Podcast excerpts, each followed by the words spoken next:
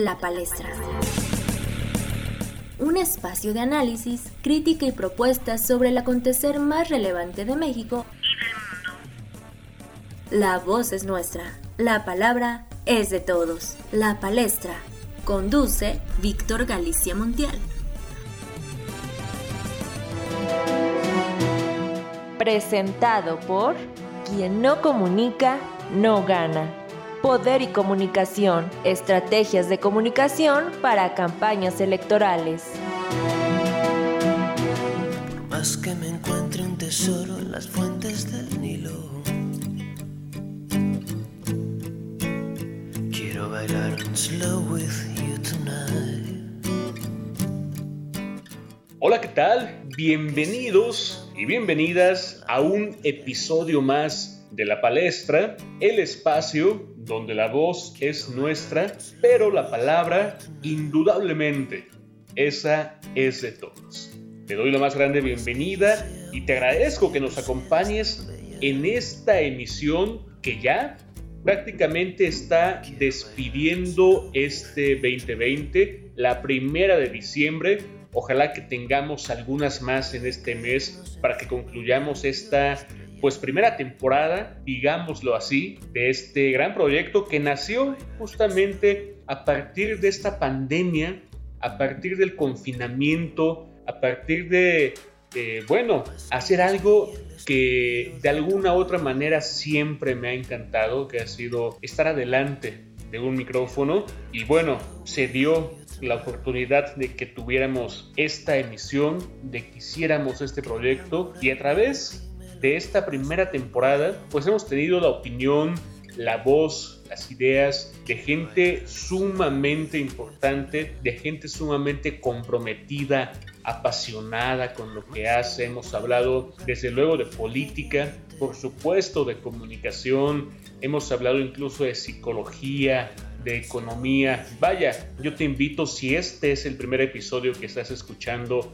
de La Palestra, que pues por favor vayas al canal principal y escuches todos los demás episodios que hemos hecho en esta primera temporada, que desde luego son muy ad hoc y son todavía pues muy actuales y que hablan de cómo estamos viviendo no únicamente en México, sino también en gran parte de nuestra América, la América Latina, este proceso tan complejo, tan único y tan difícil como lo ha sido el confinamiento a causa del COVID-19.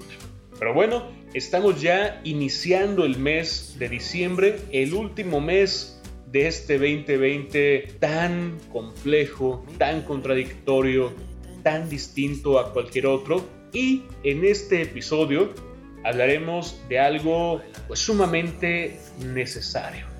A veces hemos visto videos incluso de funcionarios públicos, de gobernadores, de todos los niveles, hasta presidentes municipales, dando pues algunas palabras, algún discurso, algún mensaje y dándonos cuenta de que pues no son demasiado diestros para hablar en público. Y es aquí cuando surge la importancia que tiene la oratoria en la vida pública de nuestro país. No únicamente en el sentido de que nuestros representantes sepan hacer un discurso que cautive, que persuada, que enamore, sino también porque la oratoria y el orador implica muchísimas otras cosas en algunos años mozos, en tiempos de concursos, pues decíamos que aquel que se dedica a la palabra, aquel que es orador, aquel que le encantan las tribunas, aquel que le encanta la palestra, bueno, pues necesariamente tiene que tener una cultura general bastante amplia para que luego entonces a partir de ahí pueda improvisar y pueda hablar y pueda discernir y pueda argumentar de una manera eh, cautivadora que convenza y sobre todo que sea un mensaje sumamente estructurado, focalizado y hecho a la medida de quien lo está escuchando. Entonces, en este de venir, de conocer a gente que le gusta lo mismo, que, que, nos apasiona todo lo que implica pues esto del arte de hablar en público. Hay una nueva generación, hay una nueva generación que, lo tengo que decir, viene con todo, viene impulsando mucho esta importancia que tiene particularmente en la juventud. Y por eso el día de hoy hablaremos con dos personas sumamente jóvenes, pero que a través de sus trayectorias, su experiencia, sus conocimientos y su visión sobre el mundo, sobre México y sobre la política, pues nos compartirán cómo la oratoria ha sido determinante en sus trayectorias, en lo que hacen y que vaya, que necesitamos más gente así, más gente que a través de su palabra haga que su mensaje llegue a quien tenga que llegar a través de su palabra pueda convencer a un público, pueda persuadir a un Estado y pueda construir verdaderamente a través, por supuesto, también de los hechos, el país que todos necesitamos y el país que todos merecemos. Así es que la emisión de hoy va sobre eso, va sobre oratoria, va sobre la palabra, va sobre la juventud en tiempos de pandemia, pero sobre todo sobre algo muy muy fundamental. Va sobre pasiones. Así es que te invito a que te quedes y a que iniciemos pues esta primera emisión de este diciembre 2020.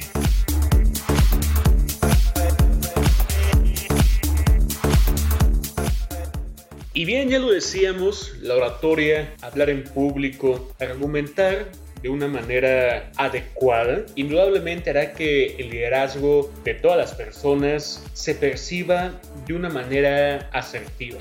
Muchas veces nosotros mismos le atribuimos características a alguien sin que lo conozcamos únicamente a través de cómo habla, a través también del tono de la voz, que desde luego también comunica a través de las palabras que utiliza, a través de cómo cuenta historias. Así es que, por supuesto que en este escenario, incluso virtual, incluso de sesiones en Zoom o en alguna otra plataforma que nos permita la comunicación de una manera digital, se vuelve imprescindible que conozcamos y aprendamos técnicas y estrategias fundamentales para que hagamos escuchar nuestra voz en este tenor. Hay una asociación sumamente importante y a la cual pertenecen desde luego bastantes amigas ya de concursos, de historias, de momentos que se llama Oratoria para Mujeres, que es un colectivo a nivel nacional y una de las cofundadoras es Berenice Jiménez.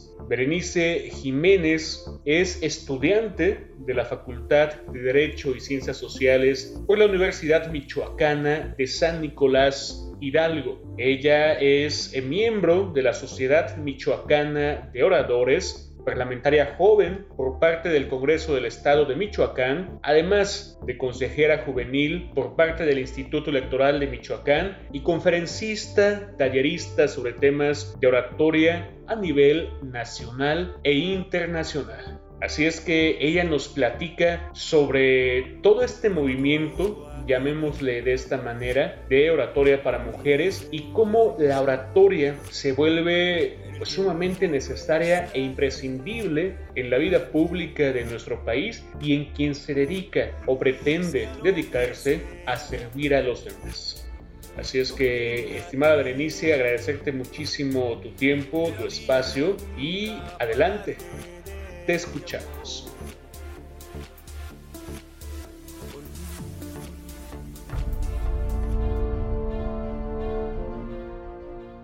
Cuando éramos niños, sí o no soñábamos en convertirnos en algo que realmente nos gustara cuando fuéramos grandes. Yo, desde niña quería convertirme en una destacada y reconocida bailarina. Después, decidí que lo mejor sería convertirme en estilista y finalmente decidí optar por la mejor carrera, la de derecho, para poder convertirme futuramente en una exitosa abogada. Todas y todos somos afortunados de tener esa oportunidad para elegir en qué queríamos convertirnos, pero si además la vida me preguntara en qué época me gustaría haber vivido, sin duda alguna elegiría esta, porque me dio la oportunidad de pertenecer a una generación que tuvo la dicha de conocer las particularidades del siglo pasado, para mejorar y seguir creciendo tanto en la evolución social, cultural, política e histórica. Pero siempre han existido limitantes, desgraciadamente, que no nos permiten la transformación a fondo. Pues referente a la anécdota contada anteriormente, ¿qué hubiera pasado si no hubiéramos tenido esa oportunidad? Y bueno, así fue la vida para las mujeres durante mucho tiempo. Ellas no podían soñar, porque el matrimonio y el hogar eran la carrera predeterminada para ellas, y las demás actividades claramente estaban reservadas para el género masculino, entre ellas la capacidad de liderar y mover grandes masas a través del arte de la palabra, la oratoria. La oratoria a lo largo de la historia ha sido considerada como un instrumento para alcanzar prestigio y poder político. Tan es así que Sócrates creó una escuela de oratoria en donde esta rama tenía un sentido más amplio y patriótico de la misión de un orador en la cual establecía que éste debía ser un hombre instruido y movido por altos ideales éticos a fin de garantizar el progreso en el Estado. Pero ¿por qué en la historia existe menos vinculación de la mujer en la oratoria? ¿Por qué se dice que la oratoria es un hombre fuerte y la declamación es una hermosa mujer? Siempre han existido barreras a lo largo de nuestra historia entre las cuales podemos destacar el poco acceso a la educación, ya que se consideraba que el rol de la mujer iba vinculado con el cuidado del hogar. Por otra parte, el acoso sexual que ha existido en las diferentes esferas de la vida social y la falta de protagonismo y difusión en diversos medios. Las relaciones sociales entre hombres y mujeres actualmente están tomando un cambio importante a raíz de los diferentes movimientos feministas que promueven un cambio en las dinámicas de comportamiento de género. Se están modificando los conceptos de lo que es femenino y masculino, lo que es ser hombre y ser mujer, en cuanto a las expectativas, roles y estereotipos. Las mujeres, a través del tiempo, hemos borrado esos pensamientos retrógradas, pues nos hemos dado valor y dignidad pues ya era justo y necesario que nuestra voz fuera escuchada, pues la mujer es un pilar de la sociedad y sin nosotras no existiría un equilibrio, pues las mujeres destacamos por nuestra bondad, por nuestra fuerza de voluntad, ideales, nuestra pasión y firmeza y sobre todo nuestra visión hacia el futuro.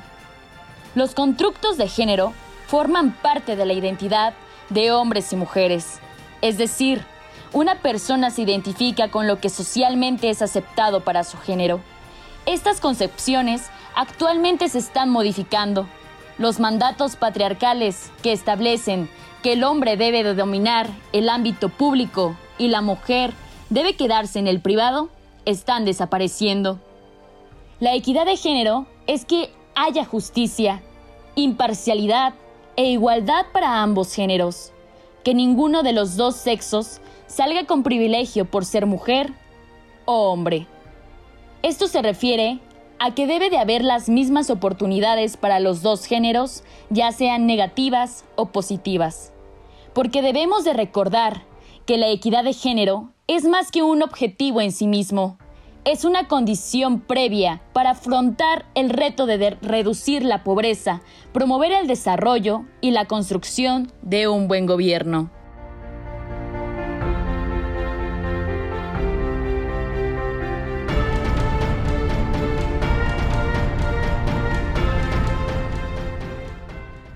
Sumamente importante lo que estás eh, mencionando, ya lo, platicábamos en otros espacios, siendo una mujer muy muy joven, también es una mujer sumamente preparada y que utiliza, ya lo, lo, hemos escuchado, pues ese estilo clásico de una oratoria que algunos nos sigue todavía encantando. Es oratoria que de alguna u otra manera pues nunca, nunca pasa de moda y que es un estilo que particularmente a mí me, fascina, me fascina demasiado. Pero, estimada Berenice, sumamente importante todo lo que nos mencionas. Ojalá que nuevas emisiones nos sigas acompañando para que nos sigas compartiendo esa visión tan importante y tan asertiva que tienes, no solo sobre la oratoria y la palabra, sino también sobre la política misma. ¿no? Ella también se dedica a algo que particularmente también amo mucho, que es la comunicación política. Así es que eh, estoy plenamente convencido de que más adelante tendremos ahí algunas otras participaciones con Berenice y otro gran amigo que también muy joven pues se ha dedicado a todo lo que implica el arte de hablar en público y que además es presidente de Oratoria formando líderes es Jesús Elías Vilchis que es técnico en telecomunicaciones y estudiante de Derecho. Además, también pues dirige la Cumbre Mundial de Jóvenes en la Comunicación Política y ha sido senador juvenil en el Parlamento Juvenil del Senado de la República y obtuvo dos nominaciones en la presea Ingeniero Bernardo Quintana en Valor y Patriotismo. Jesús Elías Vilchis nos comparte cómo la oratoria, cómo la palabra hace justamente que nazcan, que se potencialicen los nuevos liderazgos, cómo a través de técnicas de persuasión, de argumentación, de todo lo que implica hablar en público, que a veces, muchas veces, no es únicamente las palabras, sino es cómo se dicen esas palabras, pues bueno, podemos llegar en este caso específico de una elección, pues a un electorado sumamente segmentado con mensajes dirigidos a cada uno de los de los grupos y desde luego cómo desde la juventud se puede impulsar todo esto a través de algo tan glorioso y tan necesario, además de complejo por todo lo que implica, como lo es la oratoria. Así que escuchémoslo, él es Jesús Elías Vilchis Díaz. Estamos en la palestra.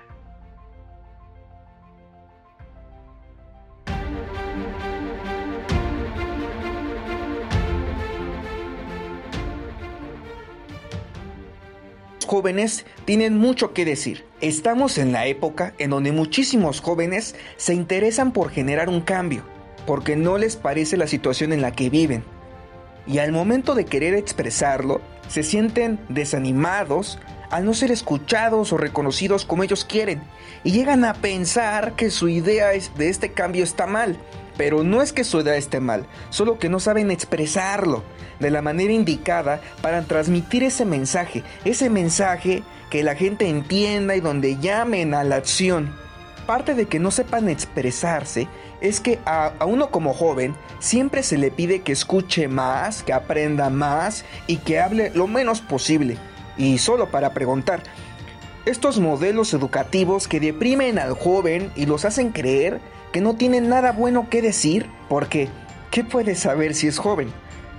Por esto y por muchas cuestiones más, aprendo por mi cuenta oratoria desde la secundaria, sigo practicando en la preparatoria y a la universidad, la enseño en mi empresa Oratoria Formando a Líderes. Solo entre los jóvenes nos podemos ayudar para generar los cambios que queremos. También sé de muchos otros jóvenes que están formando y fomentando la oratoria y los felicito muchísimo porque la oratoria es muy importante. Dentro de la oratoria esta te ayuda en varias cosas, te ayuda a expresarte como siempre quisiste, la oratoria te ayuda a que tu voz tenga ese poder de generar ese cambio, de conectar con muchos otros jóvenes y de ser un gran líder. ¿Cómo incide esto en la actualidad? Pues de muchas maneras. Estoy seguro que jamás en la historia se había visto a tantos jóvenes involucrados por el cambio. Jamás. Este tiempo es el de los jóvenes y hay mucho que decir y hacer, así que la oratoria juega un papel muy importante, ya que es el vehículo para que lleguemos a estos cambios. La comunicación efectiva es esencial para conectar y trabajar y demostrar que como jóvenes sí podemos hacer estos cambios positivos para el país, para la juventud, para el mundo. Dentro de esto, a todos los jóvenes que estén escuchando esto, yo los exhorto para que aprendan oratoria, no solo es para dar un discurso, para ser un político y hablar bonito, es para que expreses de la mejor manera con tu voz quién eres, qué ideas tienes para cambiar al mundo y qué consejos das a los jóvenes que están empezando. Solo tú puedes contar tu historia y esa historia puede cambiar la vida de miles de personas. ¿Vale la pena ser orador? Y vale más la pena ser un joven que quiera cambiar las cosas y que utilice la oratoria como una valiosa herramienta que lo catapulte al éxito. La oratoria también es una gran eh, herramienta, una, un, arte para que también este, gane seguridad. Muchos jóvenes tienen miedo a expresar lo que piensan por el que dirán, por lo que les puedan comentar, pero quiero que sepas que yo creo en ti y que en este mensaje que quiero darte, este, quiero decirte que tu voz tiene muchísima importancia y relevancia, ¿sí? Tienes derecho de dar este mensaje y tienes derecho a que la gente lo escuche y que tú generes este impacto. Siempre, siempre habrá alguien que te critique, pero eso no debe influir en lo que quieres hacer. Tienes la fortuna de estar en la época en donde muchísimos jóvenes te podemos ayudar. Hay redes, hay equipos, hay muchísimos jóvenes que te pueden ayudar en esto y puede hacer grandes equipos, grandes alianzas estratégicas.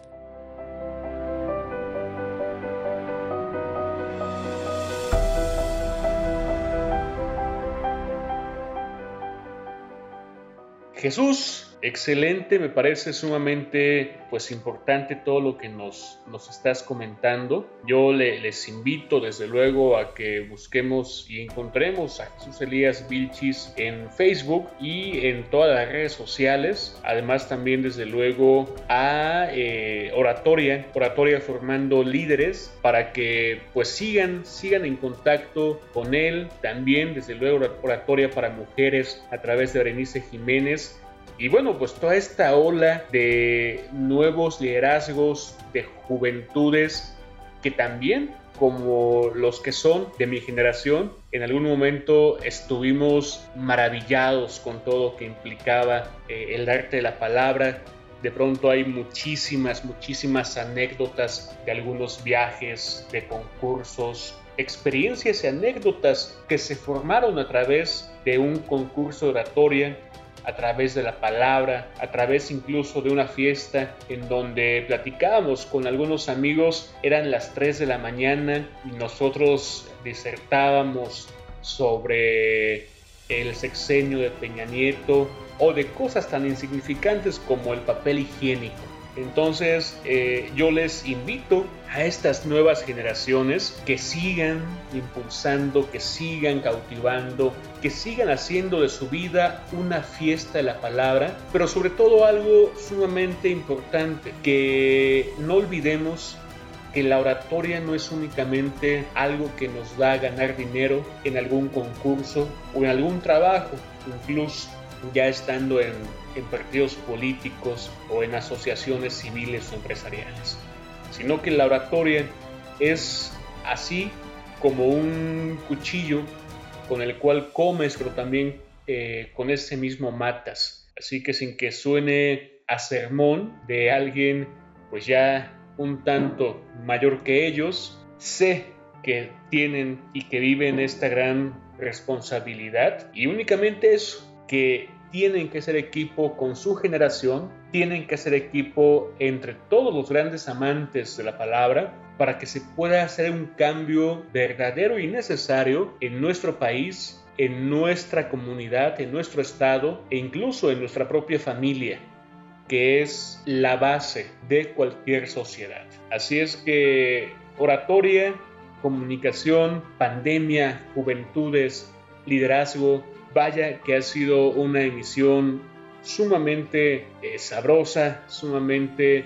interesante. Te invito a que sigas escuchando las siguientes emisiones y las pasadas también de la palestra, porque definitivamente la voz es nuestra, pero la palabra, la palabra es de todos. Así es que síguenos en Spotify, síguenos a través de Facebook como La Palestra Podcast y coméntanos qué temas quieres que abordemos y de qué te gustaría que platiquemos en este breve espacio de comunicación. Te agradezco muchísimo tu tiempo, nos escuchamos en la siguiente emisión y hasta entonces, pásala excelente.